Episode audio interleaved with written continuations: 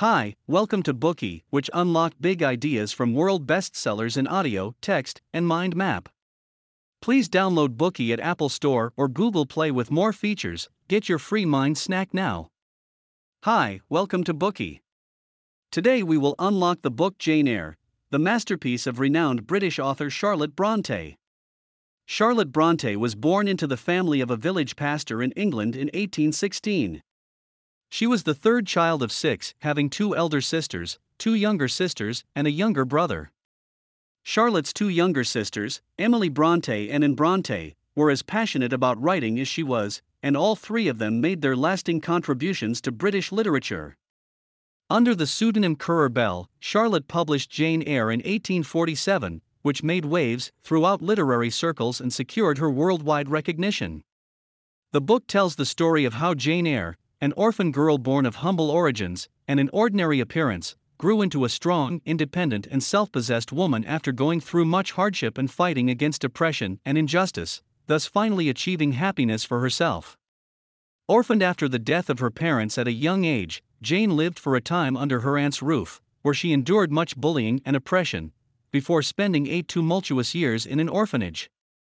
That notwithstanding, Jane Eyre did not give up on herself, even after leading a lonely life without anyone to rely on, she continuously resisted oppression and fought tenaciously against her fate in order to pursue an independent and autonomous life, a life of freedom and equality, and finally succeeded in achieving an ideal love and living the life of her dreams.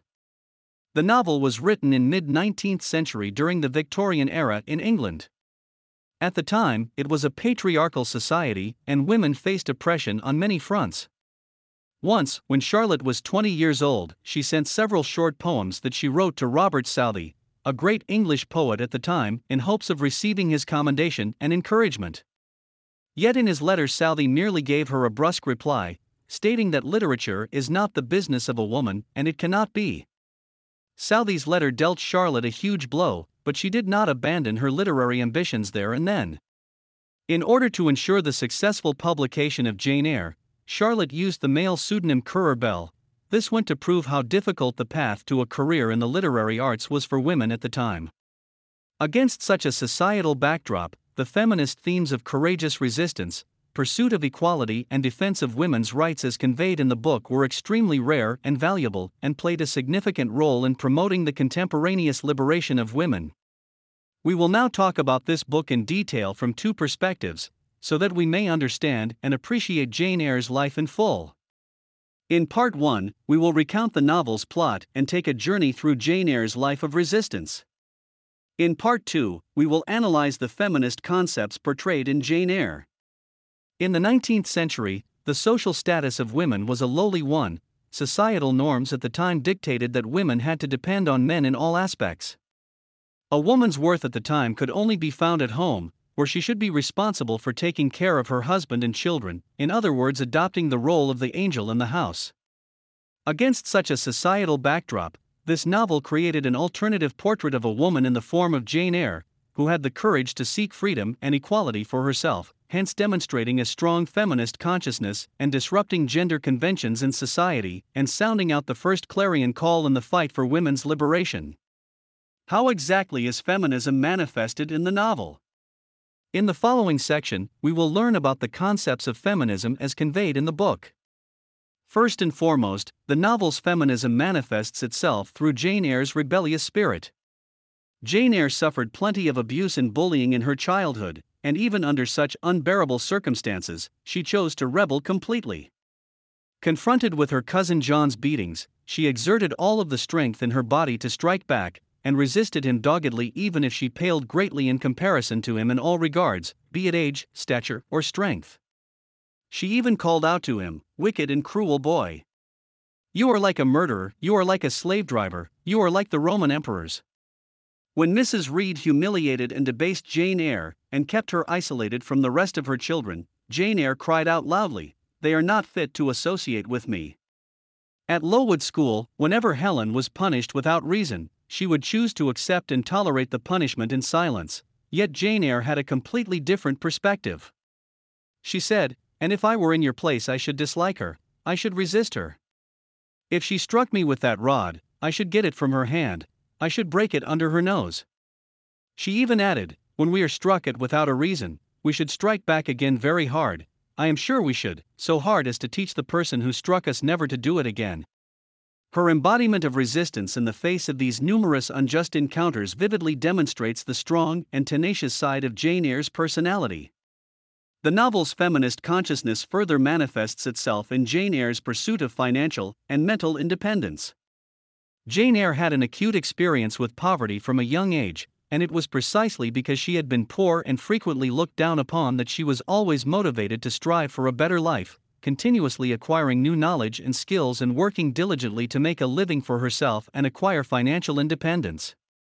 Furthermore, mental independence is built on the foundation of financial independence. After Jane entered into a relationship with the owner of the manor, Mr. Rochester, Mr. Rochester took her to buy expensive clothes and jewelry, in hopes of transforming her into a beauty. Yet Jane Eyre rejected his offers and insisted that she did not want anything, saying, I only want an easy mind, sir, not crushed by crowded obligations. Even when Mr. Rochester said you will give up your governessing slavery at once, Jane Eyre did not give up her job. She said, I shall continue to act as Adele's governess, by that I shall earn my board and lodging and £30 a year besides. When she finally left Thornfield, she only took with her her personal savings of 20 shillings and nothing else. These instances clearly show that Jane Eyre never succumbed to anything that would encumber her financial and mental independence. Finally, the novel's feminist consciousness manifests itself through Jane's views on love, which are premised on the values of freedom and equality. When Mr. Rochester attempted to sound Jane Eyre out on her feelings towards him, Jane took the initiative to confess what she felt for him candidly, which highlighted that she and Mr. Rochester were equals on a spiritual level. When Jane Eyre found out that Mr. Rochester had a legal wife and was caught between love and dignity, she bit the bullet and gave up on love, choosing instead to defend the integrity of the law and the dignity of marriage. On the other hand, when St. John proposed to her, Jane Eyre indicated that she was not willing to be a mere tool for his evangelism and stressed that love should be the foundation of marriage. These instances demonstrated how freedom and equality formed the basis of Jane Eyre's perspectives on love. Today we are just sharing limited content. To unlock more key insights of world class bestseller, please download our app. Just search for Bookey at Apple Store or Google Play. Get your free mind snack now. Wie baut man eine harmonische Beziehung zu seinem Hund auf? Puh, gar nicht so leicht. Und deshalb frage ich nach, wie es anderen Hundeeltern gelingt, beziehungsweise wie die daran arbeiten. Bei Iswas Dog reden wir dann drüber. Alle 14 Tage neu mit mir, Malte Asmus und unserer Expertin für eine harmonische Mensch-Hund-Beziehung, Melanie Lippisch. Iswas Dog mit Malte Asmus. Überall, wo es Podcasts gibt.